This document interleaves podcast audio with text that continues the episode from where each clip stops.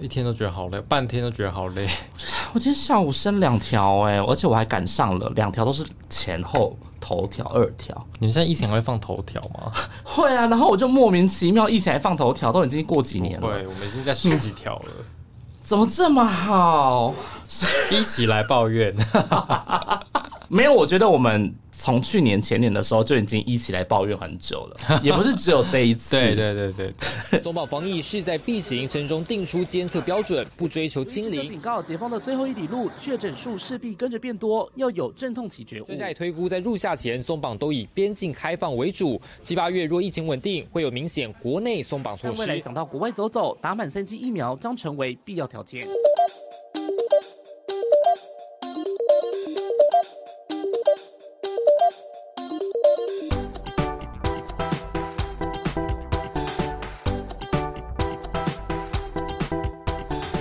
一七五四三，我子凡，我是坤庆。好，今天呢，我们又再度邀请到了这个医生。耶呼，Hello，大家好，嗨，哎，这个医生上次呢来到我们节目已经是去年的事情了，是去年了吗？就是上一次疫情的时候，上一次疫情刚结束的时候。哦，有这么久了？对，天哪，恍如隔世。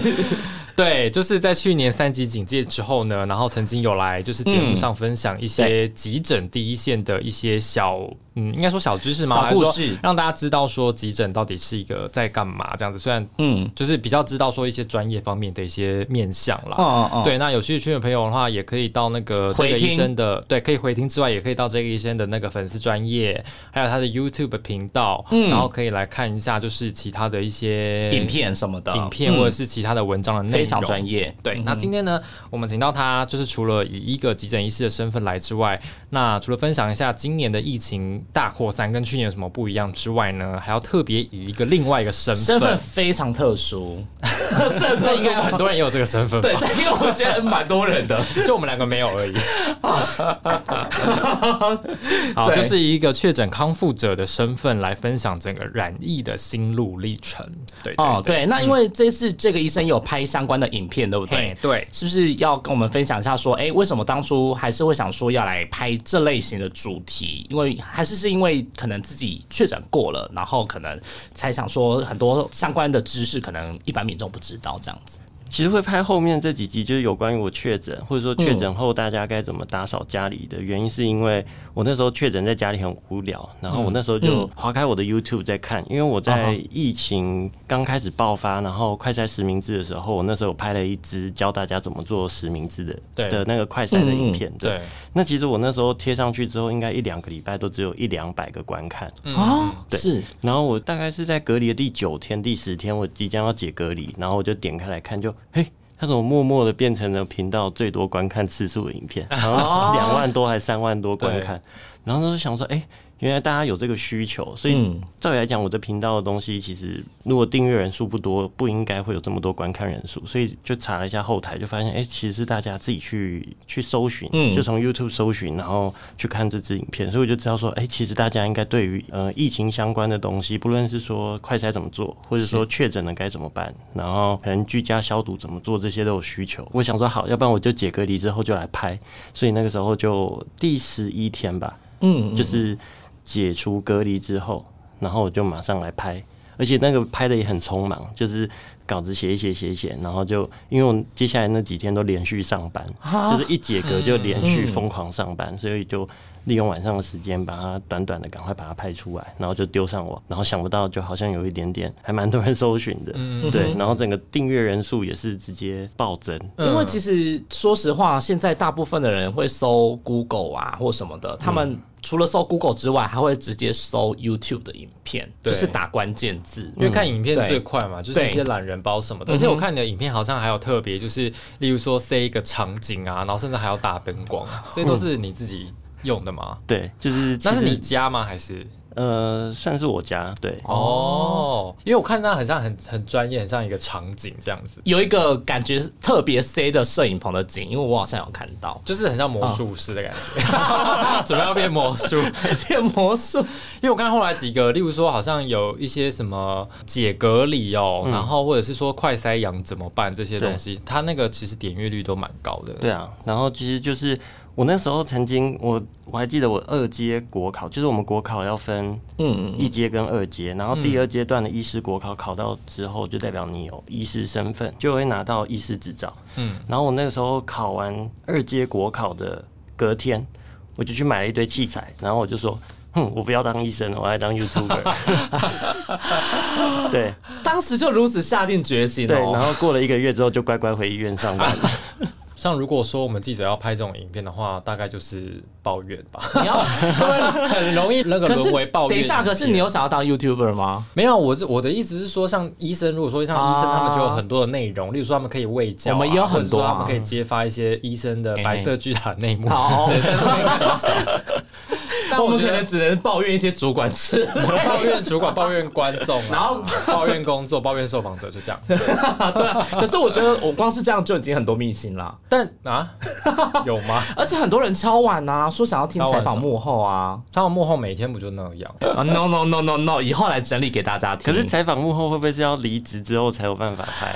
嗯，要不然的话很很危险，走在钢索上。但是我们现在一直都走在钢索上。像你现在，你之前原本不是不露脸的吗？对，那你现在。当了 YouTuber 之后露脸了，那医院没有怎么样吗？其实，可是我看我的粉砖就有露脸，对，看我的粉砖就会看得到我露脸。对啊，而且大家如果自己前几天才在 Google 想说看看搜寻 Jake 医生会出现什么，嗯，然后我打了 Jake 医生之后，底下一大堆的那个推荐搜寻嘛，Jake 医生哪家医院？Jake 医生背景？Jake 医生 PTT？Jake 医生是谁？什么满满的？假的？我靠，大家都在搜寻，好可怕！会不会都是贵院的公关？干嘛呢？你确定吗？只是说现在疫情比较趋缓，就是说真的在急诊的话，有没有相对的跟比之前比有？比较来的缓和一点，就你们的业务量有没有喘口气的感觉？有，其实最近这两三个礼拜已经很明显喘口气了。可是我觉得真正开始喘口气是在五月二十六到五月二十七号的那个晚上。哦，你们知道那个晚上发生什么事吗？就是什么快筛阳思维确诊？哎，对，太厉害了。哦，从外快筛阳等同确诊之后，他觉得有点小骄傲，突然觉得你可以去参加那个了，全明星攻略。可是为什么那天会突然特别有感？因为大家就会发现说，哎，原来他们。不需要到急诊室排队，因为大家都那一阵子其实一天都全国大概就是七八九万人，甚至破十万人这样子。然后这么多人在确诊，其实代表说我们的那个急诊室门口一直随时都是排两三百人。嗯，那。我相信一个人排队，其实他会把消息带出去，他可能就会拍张照，然后就传赖群组啊、家族群组，跟大家说：“哎，我来这边要排三个小时才能做到 PCR。”所以那个时候，其实我相信啊，黑数很多，很多人就是听到我要排三个小时，但是我只有喉咙痛、流鼻涕，那我干嘛要去排那三个小时，还更不舒服？所以很多人其实就可能就不会到医院。嗯，然后。再来的话，就是那个时候必须来的人，就是包含学校，他必须要请假，然后工作，就是老板可能要求你一定要有一个居家隔离通知书，这样子你才可以申请劳保。一些假，对，然后或者说别人是病假，然后可能那个呃薪水会部分给薪等等的，对啊，所以那个时候其实真的对我们急诊医师来说是 loading 很重，因为我们不但有急重症的患者要看。然后我们还要处理这些多出来的一天可能数万名的确诊者。嗯哼，那现在是不是会变成说，像以前那些小病小痛的那些病患又跑回来了，反而是会变成比较多这种？对，就是他们又再次出现，一如反常这样子，一如往常，就是反常，日常。对，以各家医院为为生。啊哈，吹免费冷气。嗯，只是说你你刚刚说就是可能黑数的部分，但是之前不是也很多听到其他医院的急诊的同仁也是有分享说，很多人为了要领那个保险金，有没有？就是会跑到对，会跑到急诊那边去开诊断书，那反而很大一部分的业务都要在处理这些事情。对。所以那个时候，其实我的脸书贴文也有一篇，就是在讲有人叫救护车，嗯嗯，对，然后他来只是为了开诊断书，所以那时候真的是对我们来讲压力蛮大。然后果然过两天记者会，那个监管会主委就出现了，哦，对，就是要杜绝这种事情。对啊。你那时候有发脸书，就是有一篇，就是医院有贴一个“请不要对医护人员咆哮”的这个一个纸条。嗯，这个好像当初这一篇就是引起大家蛮大的一个转发跟关注。嗯，那那时候是一个什么样的一个情形？其实那个纸条在我发文之前，它已经存在，应该有一个多，应该有哎，差不多一个月了。哦，对，所以那个时候就是很多人就觉得。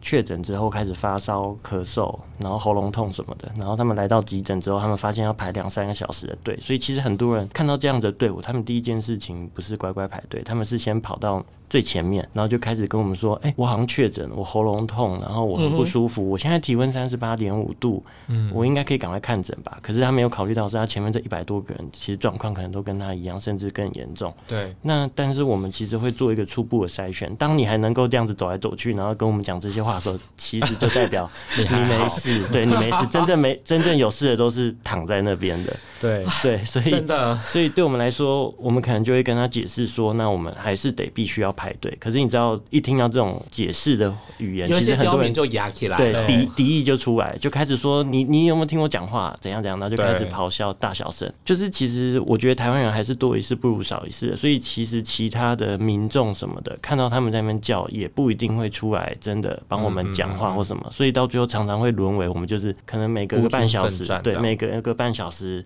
我们的护理师或者是警卫人员等等，就是要跟别人一直解释说，就是说因因为你们是属于。轻症，那轻症的话，我们就先照时间来排。那重症的话，我们当然是优先处理。一直在解释减伤分类的东西。对对对对，所以减伤分类其实也可以拍一集，这样子。但我们已经重复讲了很多次，真的。还说他的 YouTube，对，我知道，我知道。对，真的这个部分再来我们的那个哈莱精选里面再跟大家详细的聊一聊。等一下，我们要先来好好聊一下，就是这个医生在五月初的时候不小心感染了，那进入我们的哈莱精选。Hotline 精选。好，你为什么要突然用这个口气来说话呢？因为我突然想到最近好多，就是例如说僵尸展啊什么，什么意思？最近还有个什么明雄鬼？对啊，对啊，在台北。对，然后就是看了那个开箱的影片。你你怎么会在这个时候看这种影片啦？不是因为就还蛮想去看。好，没事，岔题了。对我们突然岔题。好啦，那个哈爱精选来跟那个这个医生好好聊一下，就是他在五月初的时候确诊了。那那时候你是有什么症状，然后去筛检吗？其实我那个时候是做急诊高风险员工筛检。就是我们固定每五到七天可以筛检一次这样子，对。所以我其实，在筛检前，我并没有特别明显的症状，除了喉咙痛。嗯。可是我必须要讲，其实像去年五月、六月那个时候，不是有一波很严重的疫情嘛？那一阵子我其实也是很长喉咙痛，然后我也是五天就做一次筛检，但是都一直是阴性。对。对，所以我这一次的时候，我也想说，好吧，那就是我一天看诊，因为我们十二个小时上班时间，然后。呃，五月初的那一阵子，确诊者实在太多了，我一天可以看诊看差不多七十个患者，嗯，很多哎，七十个，七十个。啊！如果换算成分钟数，不晓得这十二小时分给这七十个患者，一个人几分钟？好难哦，七百二十 七百二十分钟分给七七十个，平均一个人十分钟，对，所以就是我们要包含卫教、裁剪等等的一大堆，然后而且其实我那时候是在上儿科急诊，儿科的父母的问题会比较多一些。些对，那其实我觉得大家会担心什么的，这是人之常情，所以我也都会仔细的解释。所以我那时候上班上到后来就喉咙很痛很痛，但我就觉得 OK，那又跟去年差不多。嗯，但我就五天裁剪一次，结果就想不到我裁剪完之后回家就开始全身起红疹。啊，然后我还有一只眼睛肿起来。啊，对，只有单一单单一只眼睛红肿，然后全身我那时候洗澡的时候发现我全身都是红疹。然后接着再过大概一个小时，就所有疹子都退掉，连眼睛肿都退掉，然后就开始发烧了。嘿，就发生了全身那种发炎反应的对那个状况。对，然后我后来那时候你还不还不知道说自己的结果。对，我还不知道，我是到隔天的下午才知道。嗯嗯，对，因为那时候我记得，就是他还跟我说，就是说，哎，其他同很多同仁都确诊啊，然后就就他自己都还没有确诊。因为那时候就听到他们很多分享说 说啊，现在急诊的医护人员最想要做的事情就是确诊，就可以不用来上班啦之类的。然后后来没想到说啊，真的中了，哎对。所以你那时候就确诊了之后，你是在家隔离吗？还是我在家隔离，就居家隔离，然后再回来上。上班的时候，我才仔细去，等于是去想这件事情，我才发现很多患者其实真的在确诊的过程中都会有起红疹的状况。对，然后就是其实上网搜寻也可以搜寻到，就口鼻疹。那为什么后来你会住到医院里面去啊？就你的病情是不是有一点点变严重？对，因为我后来总共烧了五天，对，然后我在对总共烧五天，然后我在第三天。开始，就是我晚上睡觉的时候是没办法躺平睡。嗯，对我大概躺平睡的话，一个小时后我就会喘醒。哦，对，所以后来我连续两个晚上我都是坐在椅子上面睡。哎呦，对，就坐沙发才能睡得着。所以后来我就躺着是会喘的。对对对，就是我躺平的话，就是会很喘很喘，完全睡不着。嗯嗯，就是那个肺功能下降了。对，哦哦哦哦，对啊。然后所以后来就那时候我在家里也有量那个指尖血氧，然后大概就九三九四。那个时候应该很严重了，九三九四。对啊，我就想说，那我可能还是得去照个 X 光，然后评估一下状况。对啊，可是那个时候其实还没有开放那个 Paxlovid。嗯的使用，所以后来就先住院观察。所以你后来照出来是肺部有怎么样吗？其实肺部没有哎，对，应该就是整个人身体的发炎反应，但是肺部还好，没有说进展到什么那种呼吸衰竭，然后或者肺损伤等等状况。那那个时候大概住院住多久的时间？住差不多四天哦，四天。然后其实，在第三天之后，就状况有比较好转。对，所以那时候是用什么东西帮你治疗？瑞德西韦 哦，瑞德西韦，对，是要打针的。对，是要打瑞德西韦是要针剂的。其实那个时候如果有 Paxlovid 可以口服开立的话，其实我应该开那个就可以了。但他要在发病五天内。对，然后那个时候我其实已经撑了太多天了。对，你那时候看起来是撑蛮多天的。嗯嗯嗯嗯，是没有办法推测，就是说怎么样被感染，是可能被同事，还是说被病人这样。我觉得应该还是被病人的，因为其实那个时候，因为我自己在台北，我自己一个人住，然后我平常吃饭也都自己一个人吃嘛。那在医院的话，我们全部都有隔板，然后我们用餐时间比较不固定，所以我那一阵子大概前三四天上班时间，如果是吃饭，我也都是自己一个人，可能什么下午三点，然后再吃饭，所以也不会跟其他同事一起用餐。对对啊，然后刚好在上儿科急诊，所以儿科的患者很多，然后再加上很多都是爷爷奶奶带来的，那爷爷奶奶。其实不一定抓得住儿科的患者，所以到最后变成是我们要亲自上阵去把小朋友的手脚控制住，嗯，然后抓着，然后让另外一位同事帮他做鼻腔裁剪。对对，那儿科患者在这时候一定是又哭又闹、大吼大叫，然后有一些会吐，所以就是那飞沫。如果他真的是确诊者，那飞沫里面满满的都是病口肺病毒，对，所以你再怎么防护，基本上应该都是没有用。嗯，对啊。那那个时候大概你们急诊的比例啊，或排班啊，就是确诊的人数有没有造成你们可能人力上面排班上面的一些负荷啊？有诶，其实医生端的话，其实医生端会比较还好，可是护理端就很明显，因为护理师的工作 loading 真的很重。那我们医生可能有机会可以就是互相 cover 掉工作，但是护理师的话，因为他们是三班制，所以就是同一个班别如果太多人确诊，其实你很难从其他班种再拉人进来。因为他们可能也要调时差或怎么样子，没办法这样子激动的就突然之间有人过来支援，所以那个时候其实急诊室的人力一直又很吃紧，然后再加上患者是变多的，嗯，那患者变多的原因很多啦，呃，有可能是因为本来病人数就多，需要住院的人多，再来就是很多楼上的病房原本是放一般普通患者的。也都被征收去放确诊者，所以变成反而是没有确诊的病人会开始累积在急诊等床，嗯，等病床，然后就病人越来越多，所以我们的 loading 就会越来越大。嗯，就是我们刚刚有提到，就是说今年跟去年比较不一样的地方是，你有没有呃会觉得说今年的病患可能症状相对大多数都比较轻，跟之前比起来，可能重症的人没有那么对我们来说，嗯，这个负担是比较小吗？还是说其实人数来说也是一个负担？负担的程度的话，就像去年，以去年来说，我们可能是那种到院前呼吸心跳停止的患者，十个可能有七八个真的都是。COVID nineteen 的 positive 就是确诊，对，所以那个时候真的是很急重症的资源很吃紧，嗯，对，然后就是变成说我们呼吸器不够，所以你记不记得去年还有很多人在捐那个对高流量的鼻通管啊，然后还有捐呼吸器，五月天也捐了一堆这样，嗯嗯，对，那那个时候的确是需要重症的这些器材。那今年不一样的是，今年是这支病毒变弱，Omicron 是变弱，但是它传染力变很高，对，所以变成轻症的患者变很多。那嗯，相对来讲，我们可能呼吸器的需求就没这么多嘛。可是会变成说，我们的人力需求很多。嗯，你看，我们一个医生以前好，假如说一个医生处理两个重症还 hold 得住，但现在是一个医生要处理两百个轻症的时候，那个比例就，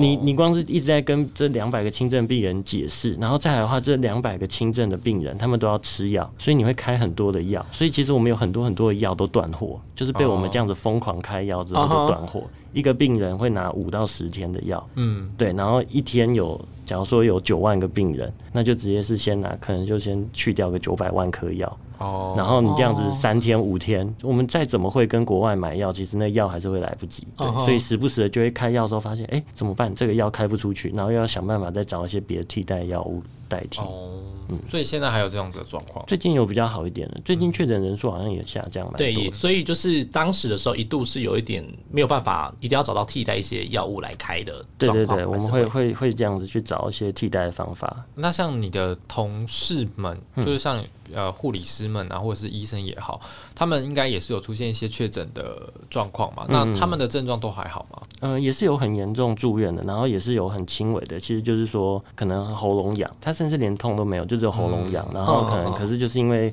固定筛检确诊，然后就是先居家隔离这样子。那像你在确诊的过程当中，就是等于说实际的这样子 run 一遍流程，你有没有觉得说实际 run 一遍流程 听起来好像是跑流还是跑什么节目流程？没有，讲的也不那么清楚。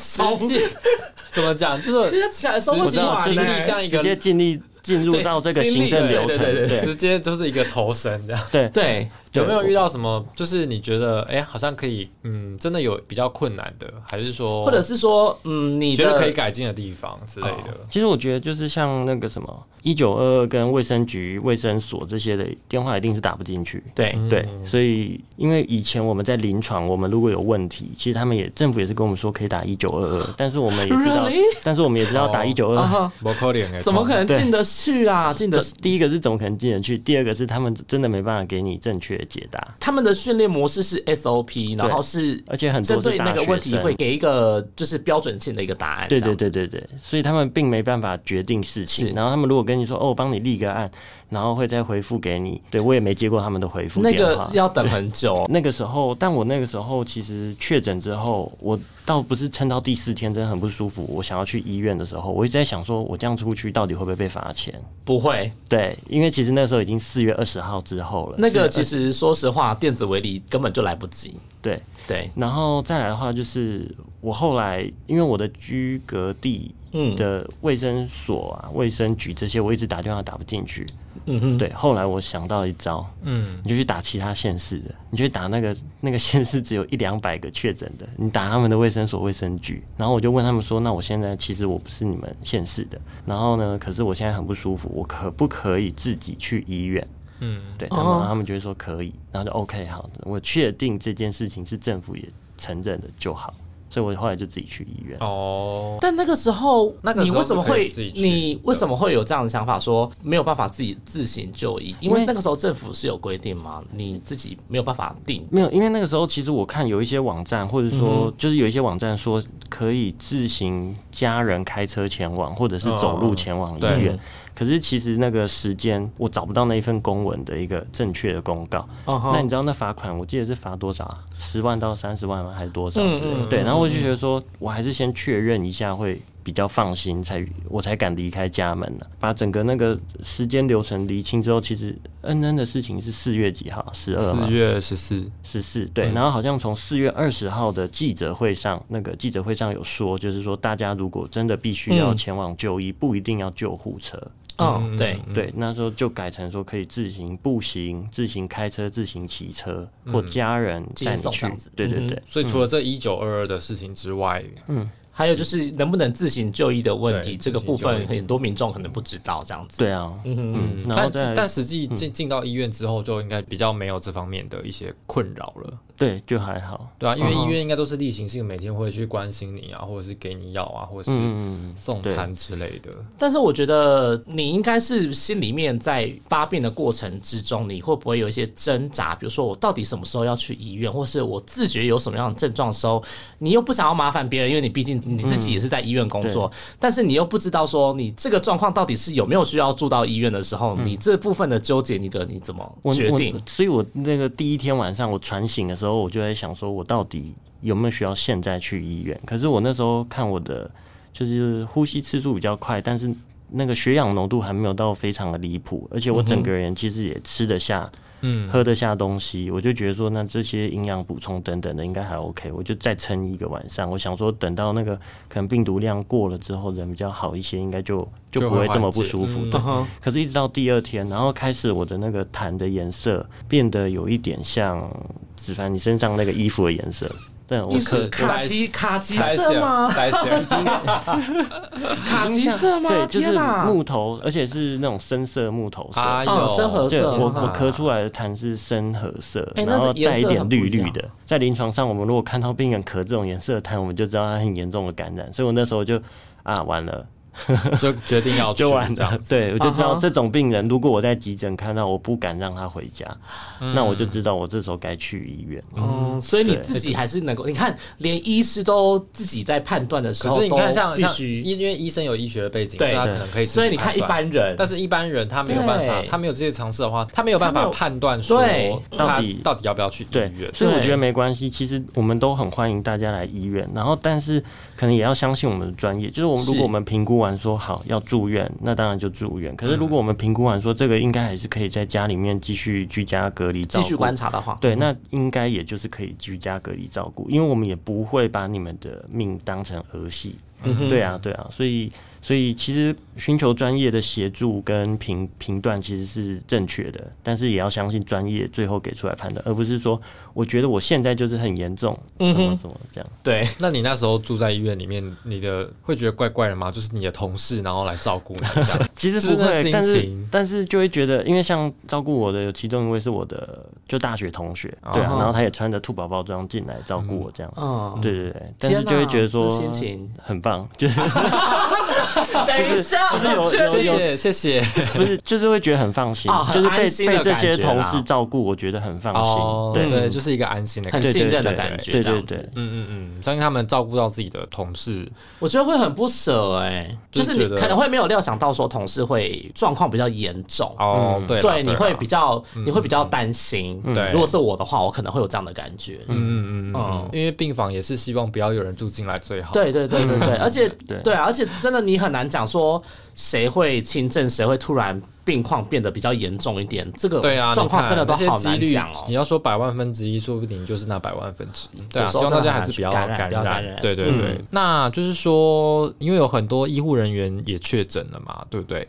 现在医院还是说政府有有没有把这个医护人员确诊的东西视为一个职灾？其实还是算 case by case，就是我们医院会希望我们每一个确诊的都送。指灾哦，但是我们要写原因，对，我们会写我们那一阵子上班的呃班别，就是然后你上班的点，然后你可能接触的确诊者有哪些人等等的，对，然后接着再由医院感控啊，然后人资啊这些的，他们来判断到底是不是职灾。嗯哼，那是不是职灾的原因，好像就是差别在于薪水。嗯，就是如果是职灾的话，好像薪水必须要照照常给付哦。对，然后就是你隔离的那些天数是不是？对，然后好像如果不是职灾的话，它就是算病假，好像会是这样子，就是会部分给薪。嗯哼，应该会是这样。但是那个防疫补偿金啊，他要你是请那个防疫隔离假，他才要给你。嗯。就是你要无薪假，他才要愿意给你。对啊，所以我们是没有拿到对政府的这些补助是没有。对，那你自己后面现在有没有什么样的可能后遗症或什么的？因为我们有知道，好像有不少的确诊的患者后面都会陆陆续续出现一些，比如说突然脑子使不上力、脑雾啊，然后想问题想到一半会断片，对，类似这样的状况，你自己有没有？或是疲劳啊？对，容易倦怠啊，然后之类的。我觉得真的会比较累，但是我觉得脑。脑雾好像我一直以来都有脑雾，我也觉得脑雾这种觉得我自己也有，对，很难判定，对，好像这个真的很难判定。我可能没有没有得，我也有，我也很想怪个 COVID，可是我就觉得我好像一直以来都有脑雾的感觉。对，他怎么样的感觉？你会没有？就是有时候，就是有时候想高专注的时候，就是说可能在读书或怎样，但是有时候就会突然间就是就是放空，对，放空或分心这样子。对啊，其实我这一次确诊中最严重的症状应该就是喉咙痛，很不舒服之外，我其实有。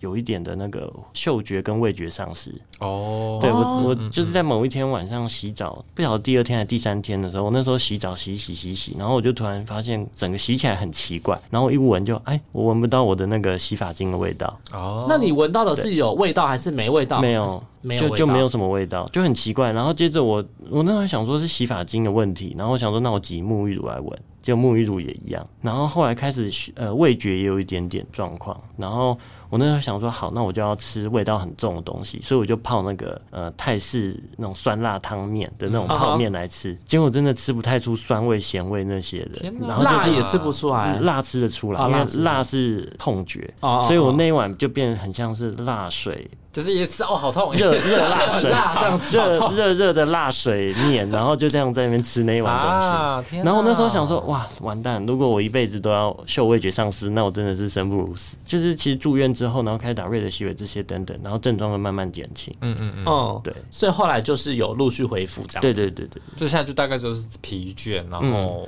但我好奇的是，累的程度是跟以往相比，你怎么比较出来说现在比较容易倦怠？其实就像刚刚讲脑雾，我也不晓得可不可以归咎给 COVID，因为像现在病人就是很多，嗯，所以我到底是因为病人多，对，觉得很累，还是是因为 COVID 之后，就比如说像我们现在也很心累，对啊，但比较不出到底是什么样的累。那会例如说走路容易喘之类的吗？爬楼梯那个爬会会真的，你这样讲我才想到，对，就是走楼梯。其实会很容易就觉得很累很喘，或者是说郊外踏青走一走，平常不会就是不会觉得喘的，但是现在就会走一走，就会开始觉得我那个呼吸次数升上升。哦，可是这种东西是有办法用附件来恢复的吗？我觉得这病毒就是这个病毒还太新了，我们还不是很确定啊。那我就想说，我不会想要逼迫我的身体一定要很快的复原到跟原本一样，但是就是维持着我现在或者说维持着我确诊前的这些运动模式，嗯嗯，然后希望说能够慢慢的恢复。就不要完全影响到自己生活的模式下逐渐恢复。对对对对对，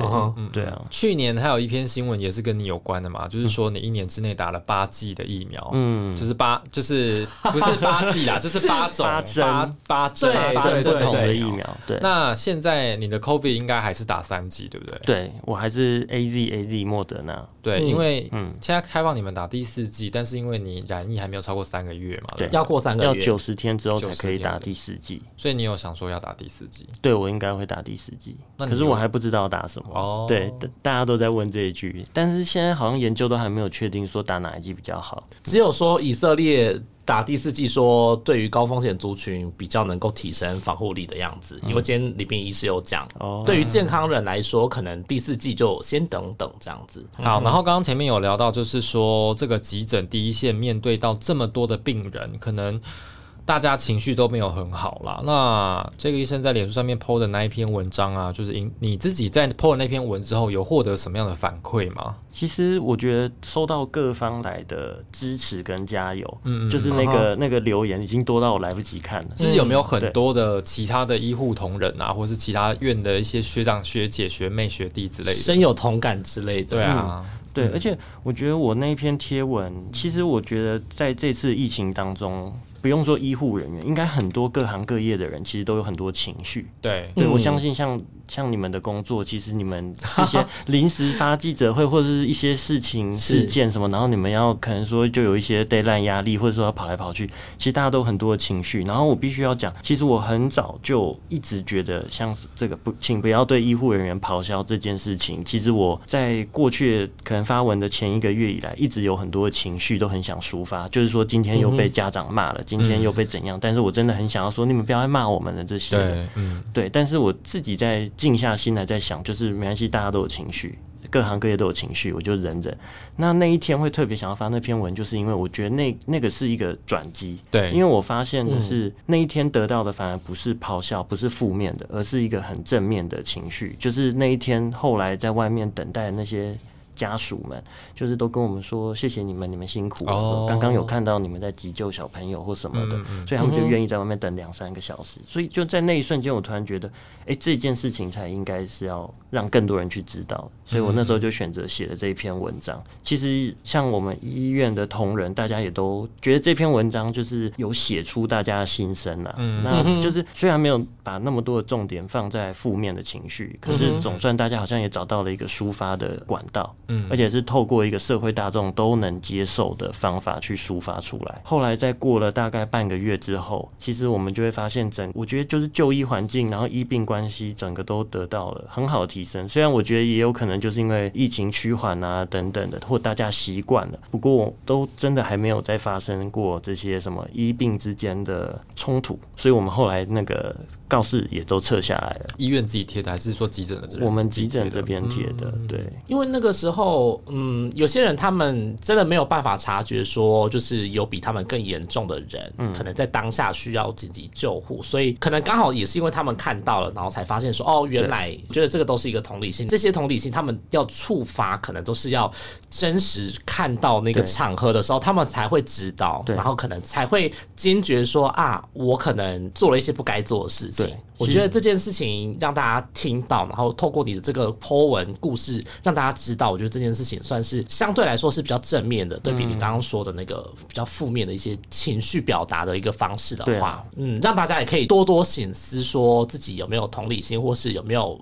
认知说自己是不是最重要的那个人的的那个状况，这样子。因为其实这段期间，其实媒体也报道说，很多不管是哪一家医院发生的一些急诊暴力的事件，或者是说对医护人员大呼小叫的这些事情也好，但是真正没有被报道出来的，其实还有很多，可能可能每天都在上演。